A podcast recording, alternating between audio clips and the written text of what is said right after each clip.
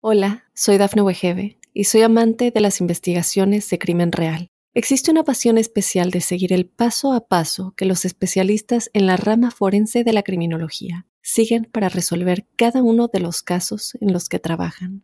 Si tú, como yo, eres una de las personas que encuentran fascinante escuchar este tipo de investigaciones, te invito a escuchar el podcast Trazos Criminales con la experta en perfilación criminal, Laura Quiñones Orquiza, en tu plataforma de audio favorita. Óyenos audio.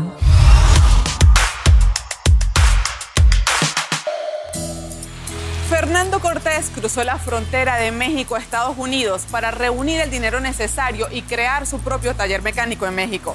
23 años más tarde es dueño del taller F&E Motors aquí en la ciudad de Doraville y tiene más de 500 clientes comerciales y particulares. Acompáñenme a conocer a este empresario millonario en el programa de hoy. Hola Fernando. María Alejandra, buenas tardes, ¿cómo ¿Qué estás? tal? ¿Cómo estás? Muy Mucho bien, gusto. muy bien, gracias por venir. Muchísimas gracias por darnos la oportunidad de entrevistarte, por estar en este programa de Sueño Millonario y estar dispuesto a compartir tu inspiradora historia con todos nosotros. Claro que sí, por supuesto. Te muestro un por dónde ahí. Claro que sí, vamos a ver el taller. Estados Unidos te da mucho, pero a cambio de todo. Yo empecé a ver que era importante el idioma porque me podía yo comunicar con más gente, iba a tener yo más oportunidades tanto de trabajo como conseguir nuevas amistades, pero es muy, muy importante el inglés. Si tú persistes y persistes y tienes metas que quieres alcanzar, que quieres lograr, de repente eso es también lo que te va ayudando durante el camino, ¿no? La dedicación, ese es un compromiso que yo hice conmigo mismo desde que yo empecé y eso es algo que cuesta mucho trabajo hacer. Pero lo más importante de todo, asegurarte que lo que estás haciendo o lo que vas a hacer sea algo que te apasione hacer, que te guste hacer. O sea, simple y sencillamente dedicarse. Eh, mi papá tenía un dicho que no importaba qué hicieras, si vendes pepitas pero te dedicas, te da. Fernando, muchísimas gracias por abrir tu corazón para contarnos tu historia en este programa Claro, de sí. Sueño Millonario. Claro que sí. Un gusto tenerlos aquí a ustedes y poder compartir algo de lo que he pasado por mi vida. A ver si les sirve a más personas la información. Esa es la meta. La meta que tenemos en este programa es contar historias de éxito como la tuya para que todos los inmigrantes que nos están viendo también vean que en este país los sueños se hacen realidad si trabajamos duro y seguimos pasos como los que ha dado Fernando que ya nos va a contar. Fernando, sí. cuéntanos de dónde vienes, cuándo llegas a Estados Unidos. Um, ok, yo vengo de la ciudad de Morelia, Michoacán, de, de México. Eh, yo llego aquí a Estados Unidos en el año 98, más o menos en el mes de marzo. Um, es cuando yo llego aquí, eh, obviamente con ganas de, pues, de trabajar, de, de- de tener un- una mejor vida, un mejor futuro, ¿no? Eh, yo crucé de ilegal, eh, como muchos lo hacemos todavía hasta el día de hoy. Cuéntame de ese recorrido. ¿Fue riesgoso? ¿Tu Uf, vida estuvo en ah. peligro? ¿Qué, qué te tocó hacer? Fue eh, más que todo incierto porque en realidad no sabes a lo que vienes. O sea, yo tenía en esa época 18 años, entonces no, no sabía a lo que me enfrentaba, eh, no tenía yo conocimiento de lo que era cruzar la frontera, nunca Claro. había venido obviamente. Claro. No tenía yo familiares cercanos que hubieran cruzado de esa manera. Yo tenía familia aquí que habían pasado legalmente con visas, pero que a mí nunca se me había dado la oportunidad de arreglar mi visa o de venir con ellos o cualquier Claro. cosa. Entonces, en realidad que fue, fue incierto más que todo y, y fue, fue, fue muy difícil. O sea, fue una caminata, te cuento, de dos días y dos noches con recesos de 30 minutos, 40 minutos, una hora. Wow. Y pues nada, ahora sí que a dormir lo que se pudiera Y a caminar. y a caminar lo que aguantaras. Dice que cuando así la era muestran realmente. personas que cruzan el desierto que luego llegan eh, con los pies Sí. quemados, sin, sin Sí. suela en los zapatos, ¿te pasó algo así a ti? A mí no, a mí no. Eh, lamentablemente sí me tocó ver varios de mis compañeros que venían ya con ámpulas en los pies, que ya no aguantaban el caminar. Señoras que venían con su hijo cargado porque ya el niño no quería caminar. Eh, hubo muchos ah, compañeros de ese recorrido que venían ayudando a la señora con el niño, pero eh, en verdad que para ciertas personas de ese grupo que veníamos, que éramos 52 en ese momento, Wow. Muchos venían muy demacrados por el, Claro. por el, por el recorrido, o sea que no, no es fácil, no es fácil. no. Y, y- y lo lograron. Sí. ¿Cuándo vienes a Georgia? Yo llego a Georgia prácticamente um, duré después de esos dos días y dos noches de caminata, estuvimos un par de días por ahí en el área de Tucson, Arizona. Y tal vez duré una semana en llegar acá. O sea, llegué durante el mismo mes de marzo, vamos a decir a mediados finales del mes de marzo, cuando yo llego a Georgia. Sí. ¿Y directo te estableciste aquí en Georgia? ¿Por qué llegaste a este estado? directo me establecí en Georgia. Yo llegué aquí porque eh, una de las personas que venía conmigo, o un compañero de la infancia, eh, él había ido de vacaciones a México para estar allá lo que era los meses de Navidad y Año Nuevo, que es prácticamente lo que se festeja allá junto con la familia. Y me metió la inquietud de venirme con él y pues bueno, me vine con él y él tenía aquí un par de hermanos más, que ahí fue donde llegué yo a vivir con ellos. O sea, por eso fue la razón de Georgia. Por eso Georgia. Exacto, Y desde entonces te quedaste aquí en este estado, dijiste, hago vida acá. Desde entonces me quedé, sí. Ah, durante el transcurso de los años he recibido, eh, no digo ofertas ni propuestas, pero por ejemplo con pláticas con familiares que viven en Sur Carolina, viven en California. Me llamaban y me decían, para acá con nosotros, ¿qué haces allá? Nosotros somos tu familia. Sí. Pero en verdad que eh, Georgia a mí me gustó porque yo lo veo como que es el centro donde todo se genera hacia todos los lugares de los Estados Unidos. Entonces, nunca me gustó el ir a buscar otro lado. Yo dije, si ya estoy aquí, bueno, pues aquí nos, aquí nos, ponemos a ver qué se puede hacer. Muy bien, cuéntame de cuáles trabajos te tocó hacer cuando llegaste acá, porque cuando venimos como inmigrantes nos toca empezar a trabajar en lo que sea, en, la oportunidad que, uno, en lo que hay, exactamente. Cuéntame, ¿en, qué, trabajaste? Mi primer trabajo eh, fue en eh, un hotel del downtown que se llama el, Marriott Marquis. Ese fue el primer trabajo que yo tuve. Eh, yo tenía que trabajar ahí limpiando las cocinas, limpiando los pisos, acomodando todo lo que eran los utensilios de la cocina. Eh, entrábamos a trabajar ahí de 10 de la noche a 6 de la mañana. Eh, teníamos una hora de refrigerio. y pues nada, ese fue mi primer trabajo prácticamente. ¿Cuántas horas a la semana trabajabas y cuánto te pagaban? Ah, eran alrededor de entre 48 y 50 horas más o menos por semana y el sueldo en ese tiempo era de 525 dólares por quincena, con dos días de, descanso en la quincena. ¿En qué momento empiezas a trabajar en autos? Yo empiezo a trabajar en autos más o menos como alrededor del año 2001, más o menos en los apartamentos donde yo vivía. Eh, los mismos amigos míos me pedían que yo les arreglara un carro los frenos o ayudarles en cualquier reparación que tuvieran porque ellos sabían que yo me interesaba la mecánica y sabía de mecánica un poco, ¿no? Ok. Entonces, prácticamente ahí es donde me inicié, digamos, en la mecánica, en la manera de, digo, me inicié aquí en Atlanta. Claro, como ayudando a los vecinos, digamos, al principio. Como haciendo trabajos para ellos en las tardes, fines de semana o cuando se podía, ¿no? Pero quiero que, me, que vamos, vamos para atrás porque quiero que me cuentes que me estabas ahorita comentando que desde niño te interesó lo de los autos y que aprendiste de mecánica desde muy pequeñito cuando estabas allá en México. Cuéntame esa historia. ¿Cuándo empieza de ah, verdad el interés por la mecánica? El interés por la mecánica se da más o menos cuando yo tenía como 10, 11 años en el año 90, 91. Wow. Eh, platicando por ahí con mi papá, él me inculcaba que yo aprendiera un oficio. Él me decía, aprende un oficio porque con el oficio, a cualquier parte que tú vayas, si hay ese oficio ahí, lo puedes desempeñar. Claro. Si no lo hay, te puedes mover a donde lo haya y desempeñarlo. O sea que desde los 10 años hasta los 18, 19 que te viniste, estuviste muy envuelto aprendiendo todo lo que podías de mecánica. Hasta los 17 fue así exactamente. ¡Qué bien! Hola, soy Dafne Wegebe y soy amante de las investigaciones de crimen real. Existe una pasión especial de seguir el paso a paso que los especialistas en la rama forense de la criminología siguen para resolver cada uno de los casos en los que trabajan.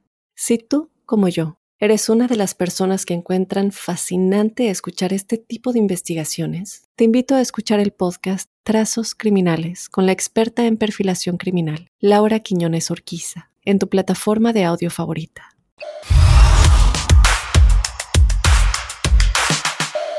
Cuando llegas acá y después que empiezas a trabajar con alguna gente de tu, de tu vecindario que están en el mismo neighborhood y que te piden ayuda con los autos, más adelante tienes la oportunidad de arrancar tu propio taller.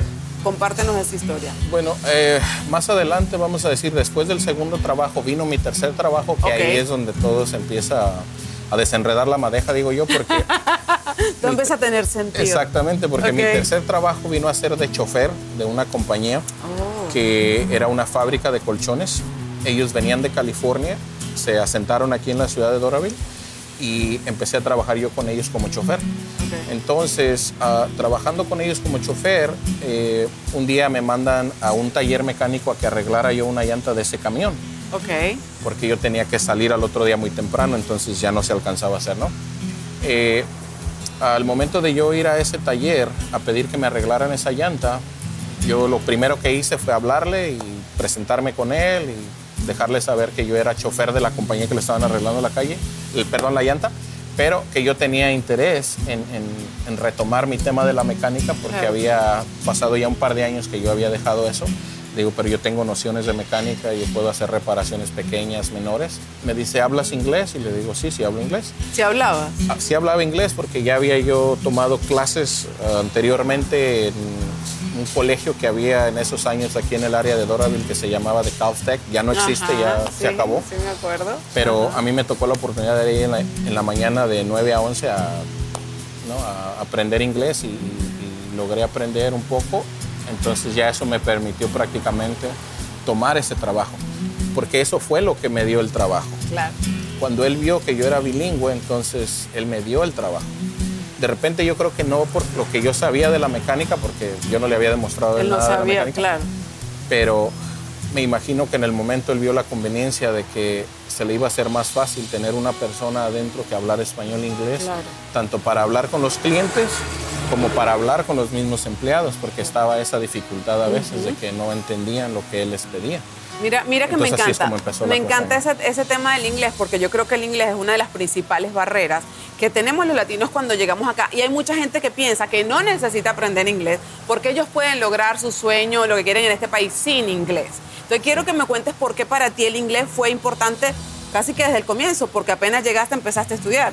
Eh, sí, um, el problema es que no me podía comunicar yo con la gente. Cuando yo iba a algún restaurante de hamburguesas, yo tendría que llevar, digamos, un billete de 20 que yo sabía que me iba a sobrar, porque cuando ellos me dijeran el precio, yo no iba a entender cuál era el precio. Claro. Entonces yo dije, me llevo una de 20 porque ahí es seguro que pago. Voy a la ¿no? fija, sí. Pero yo empecé a ver que era importante el idioma porque me podía yo comunicar con más gente, iba a tener yo más oportunidades tanto de trabajo como conseguir nuevas amistades, pero es muy, muy importante. En ese momento en el que te, hacen la, entrevista ahí en el, en el taller y él te pregunta, ¿hablas inglés? Eh, fue, como tú lo dices, fue el inglés lo que te permitió tener esa oportunidad de entrar en tu campo laboral. Bueno, eh, en ese momento yo no lo sentí que haya sido eso, en ese momento fue algo tan rápido que pasó así nada más como un accidente. Muy bien. Y Sí. empezaste ahí. ¿Cuántos años estuviste trabajando en esos talleres? Eh, yo trabajé para ellos siete años. Ok. Um, empecé, pues, como todos, ¿no? En lo que podía hacer, que eran trabajos menores, frenos, afinaciones, llantas, todo lo que era menor en el momento, empezando porque no tenía suficiente herramienta. Era muy poca la herramienta que tenía. Porque tenían que ser tus herramientas. Sí, sí. Oh. O sea, eh, de hecho, él, el, el patrón que me dio la oportunidad de trabajar ahí, él sabía que no tenía yo mucha herramienta. Sin embargo, me dio la oportunidad de empezar y me dijo, conforme vayas avanzando y ganando, puedes ir haciéndote de tu herramienta claro. para que puedas tener tu propia herramienta y no tengas que andarle pidiendo a tus demás compañeros. Claro. Sí. Entonces, nuevamente, el poder hablar inglés fue lo que te abre la puerta para que, en, en comparación con los otros compañeros que estaban contigo, ellos empezaran a confiarte otras, otras áreas del negocio. O que te sí. la puerta para empezar a aprender. Exactamente, ¿Y en qué sí. momento decides ahora, yo voy a ser mi propio jefe, voy a montar mi propio negocio? En el 2007, eh, a mediados de año, yo decido iniciar por mi cuenta. Encontré un local donde empezar a prácticamente hacer mis trabajos ya por mi propia cuenta, a lidiar con mis clientes, pero obvio que ya traía yo la experiencia del trabajo anterior en cómo lidiar con el cliente, dónde conseguir la parte y prácticamente ya sabía yo el 60-70% de cómo empezar mi negocio. Claro, ya te había formado en cómo hacerlo. sí. Exactamente, sí, porque ya, ya me había aventado tal vez 3, 4 años de escuela, ¿no? En lo Claro. mismo, lo mismo, lo mismo todos los días. Entonces ya fue más como perfeccionar cada día lo que yo hacía, ¿no? Nada más, y ya después implementarlo para mi propio uso, vamos a decirlo así, ¿no? ¿En qué momento encuentras este local? En la forma en que yo vine a caer aquí, vamos a decir, ah, yo solía manejar los carros cuando los terminaba de arreglar Entonces, ah, esta calle de aquí es la que yo usaba para regresar a mi trabajo cuando hacía ese recorrido del carro para asegurarme que todo estaba bien, para testearlo. Y en el parqueadero había una camioneta a la venta. Me interesó la camioneta. En ese momento no me paré. Al siguiente recorrido que di con otro carro me paré a ver la camioneta. Eh, me interesó. Le dije a la persona que el sábado venía yo a, prácticamente a calarla y probablemente, posiblemente a comprarla. Regresé el sábado, compré la camioneta. Comprando la camioneta, ellos me meten al taller y veo un lugar que ellos tienen lleno de puros motores, o sea, no había carro para trabajar en esa área, ¿no? Y le pregunto al señor si existiera la posibilidad de yo poder rentar ese pedazo que ellos tienen ocupados con prácticamente basura, porque no eran motores buenos, eran motores que ya no servían. Entonces él me dijo que él no era el encargado de eso, pero que sí creía que yo pudiera rentar ese pedazo, solo que tenía que regresar el día lunes. Y sí, efectivamente me rentó el pedazo, me rentó el pedazo, él me dijo, mira, lo voy a limpiar, si dame unos dos, tres días, yo lo limpio y listo para empezar. perfecto tómate tu tiempo, regresé a mi trabajo, di mis dos semanas de noticia. Eh, como te repito, mi ex patrón lo tomó muy bien, de la mejor manera. Él me dijo, mira, tú puedes estar aquí las dos semanas que pides o te puedes ir antes si quieres. No hay necesidad que esté las dos semanas, como tú decidas. Igual me quedé las dos semanas eh, por agradecimiento a lo mucho que ellos me ayudaron. Y a partir de esas dos semanas ya me vine a, prácticamente al, al pedazo de local que yo había ahora sí que rentado, alquilado. Y ahí es donde empecé a trabajar yo. Mira, qué Empecé a trabajar yo eh, con un carro a la vez, obviamente, porque pues tampoco te voy a decir que me llegaban 10 carros de jalón, sino que era uno. Claro. Eso te iba a preguntar, ¿qué tan difícil fueron esos primeros años, donde tú tienes nada más un pedacito, donde vienes de un sueldo que es como constante porque te tienen los carros y de repente estás tú solo en un espacio? Muy difícil, ¿por qué? ¿Por qué? Porque no tenía yo, digamos, una cuenta comercial con alguna compañía de autopartes para que ellos me trajeran las partes. Claro. ¿no? El cliente no me podía traer el carro porque obvio no quería dejar de trabajar, pero a mí me interesaba tener el trabajo. Entonces tenía que ir a recoger ese carro yo, ¿no? Claro. Entonces fácil no era porque estamos hablando de que yo podía arreglar de dos a tres carros como máximo por día, no podía más, porque no había tiempo para hacer más. Claro, claro. Ya más adelante empiezo a tener un poco más de trabajo y decido conseguir una persona que me ayudara a, hacer esos trabajos porque ya no me era suficiente yo solo. Así fue como poco a poco ah, fuimos extendiendo el espacio porque primero fue un espacio, después se vio la necesidad de más, entonces le pedí a la persona que me rentara el, otro pedazo, me lo alquiló. Y nos fuimos poco a poco, pedazo a pedazo, hasta que la sociedad de ellos no funcionó más, se tuvieron que ir y igual, por accidente nos logramos quedar con todo el taller. Y aquí seguimos hasta el día de hoy, ¿no? Pero muchos accidentes, pues, muchas casualidades que te han pasado. ¿Será puras casualidades o será que te tocaba? No sé, no sé, pero yo luego les llamo accidentes, les llamo casualidades, pero yo digo que dentro de todo tiene que ver también la dedicación que uno le ponga al trabajo. Eso tiene mucho que ver. Si tú persistes y persistes y tienes metas que quieres alcanzar, que quieres lograr, de repente eso es también lo que te va ayudando durante el camino, ¿no? Claro. Hola, soy Dafne Wegebe y soy amante de las investigaciones de crimen real. Existe una pasión especial de seguir el paso a paso que los especialistas en la rama forense de la criminología siguen para resolver cada uno de los casos en los que trabajan. Si tú, como yo, ¿Eres una de las personas que encuentran fascinante escuchar este tipo de investigaciones? Te invito a escuchar el podcast Trazos Criminales con la experta en perfilación criminal, Laura Quiñones Orquiza, en tu plataforma de audio favorita.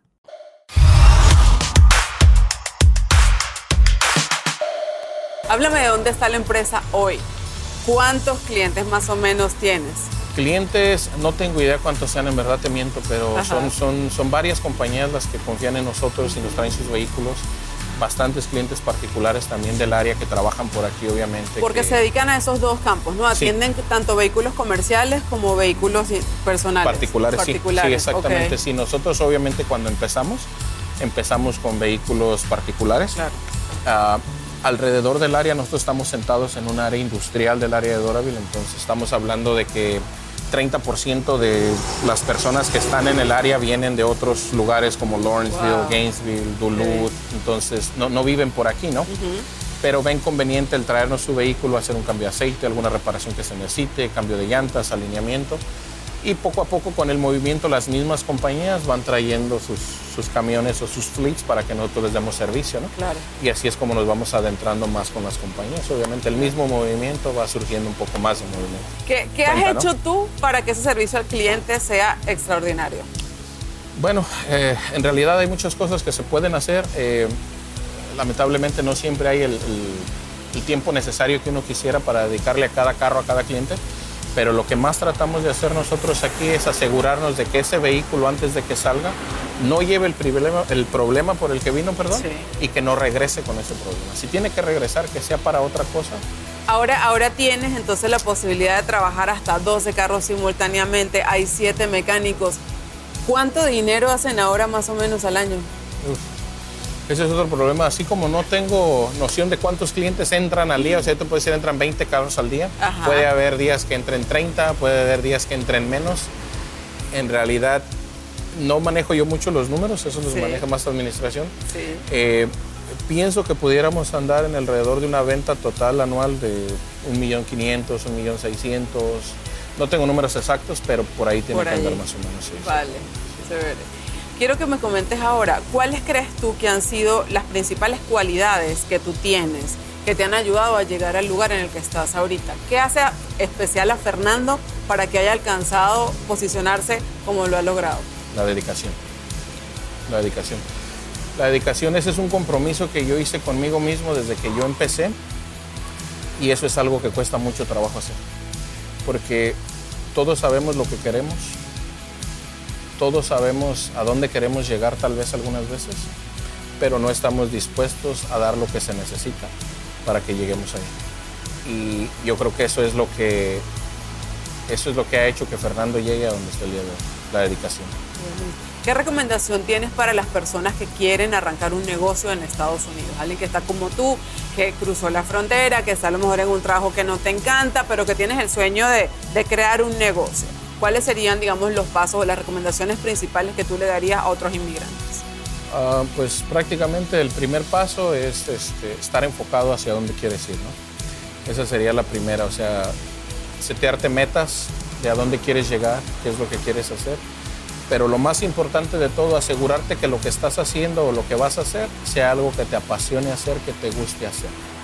¿Por qué? Porque si no te gusta hacerlo, si no te apasiona hacerlo, no importa qué tan grande sea el compromiso que hagas, no vas a poder cumplir tus metas porque es algo que no te apasiona, no te gusta.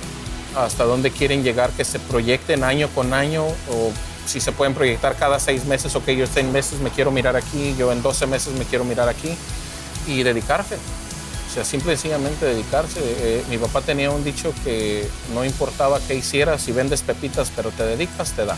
¿No? Entonces creo yo que todos los trabajos están regidos por una regla en el mundo, no nada más en Atlanta ni en Estados Unidos. Es lo mismo en todo el mundo. ¿no? Si tú te dedicas, te tiene que dar. ¿Qué es lo más difícil que te ha pasado en este país? La única cosa que yo digo que me ha pasado difícil en Estados Unidos fue llegar. Okay. Eso sería lo más difícil que puedo yo Bien, recalcar muy en todo este camino. ¿Y cuál es el sacrificio más grande que has hecho en este país? A dejar a mis padres en México. Eso fue lo más grande. No, eh, yo tengo un dicho que mucha gente va a compartir conmigo, cuando menos se van a familiarizar con él, ¿no? Claro. Estados Unidos te da mucho, pero a cambio de todo, ¿no? Porque te quita todo, ¿no? Tú viajas a este país, vienes a este país, llegas, te instalas. Si te dedicas, si trabajas, tienes tus metas, tienes tu trabajo, puedes hacer lo que quieras tal vez, si le quieres llamar de esa manera, pero pierdes todo, o sea, pierdes familia, hermanos, papás, mamá. Eso es, eso es lo más difícil que le pasa a uno cuando viene aquí, que pierdes prácticamente la familia que dejas en tu país. Claro, Sí. claro. ¿Qué piensa tu papá ahora de ti? Digamos, después que Ah. venías con ese sueño de vengo a buscar dinero, yo ya vuelvo a montar mi taller aquí en México. ¿Qué dicen ahora tus padres? Bueno, buen punto, ¿no? Eh, mi mamá falleció hace 12 años tal vez. Ella alcanzó a venir para acá, alcanzó a, a verme prácticamente casado con mi familia, mis hijos. Eh, mi papá falleció hace dos años, ¿no? Eh, las últimas veces que él vino, tal vez la última vez que vino puede ser hace cuatro años que yo recuerdo, eh, él estaba muy contento, muy a gusto. Él me dijo, me da gusto lo que has hecho, lo que has logrado. Y dice, espero que de la misma manera que tú te formaste, dice, logres que se formen tus hijos. Y siguiendo esas palabras de, tus padres, ¿cuál es la mayor enseñanza que tú le vas o que le estás dando a tus hijos? Bueno, pues en primera que se hagan responsables. Prácticamente con sus trabajos, ¿no? que en algún momento eso les ayude en el futuro, ¿no? porque yo digo que eso es lo que a mí me ayudó, que la dedicación que yo le puse a mi trabajo, esa era la dedicación que yo veía en mi papá para con el trabajo de él. ¿no? Entonces vamos a decir que yo lo aprendí de él y espero que mis hijos lo aprendan, que tienen que ponerle pasión a lo que hagan, no importa lo que sea, o sea, ellos pueden estar barriendo una escuela, pero si lo hacen con pasión van a estar a gusto ahí y van a salir adelante, ¿no? Y yo creo que eso es lo que estoy intentando yo hacer al día a día, hacerlos responsables y prácticamente que se enfoquen ellos en algo que les guste. No, les voy a decir, oh, tienen que ser mecánicos porque tienen que seguir la, el trabajo de papá, ¿no? ¿no? Sino que se dediquen a algo que quieran hacer, que les apasione hacer, pero que pongan interés y dedicación en eso, ¿no?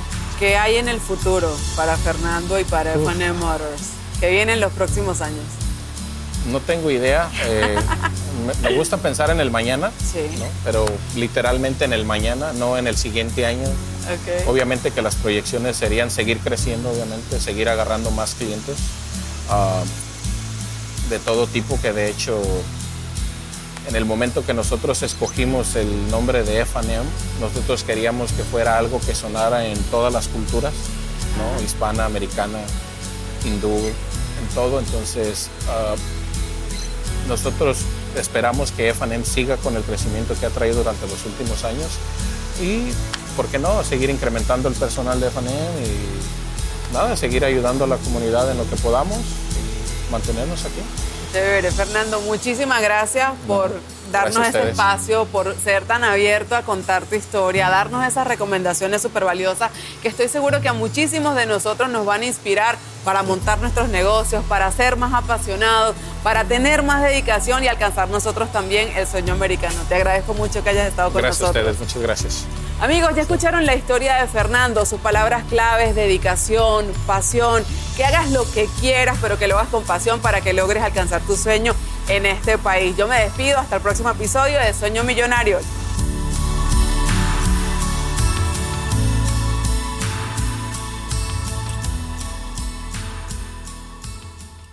Hola, soy Dafne Wegebe y soy amante de las investigaciones de crimen real. Existe una pasión especial de seguir el paso a paso que los especialistas en la rama forense de la criminología siguen para resolver cada uno de los casos en los que trabajan.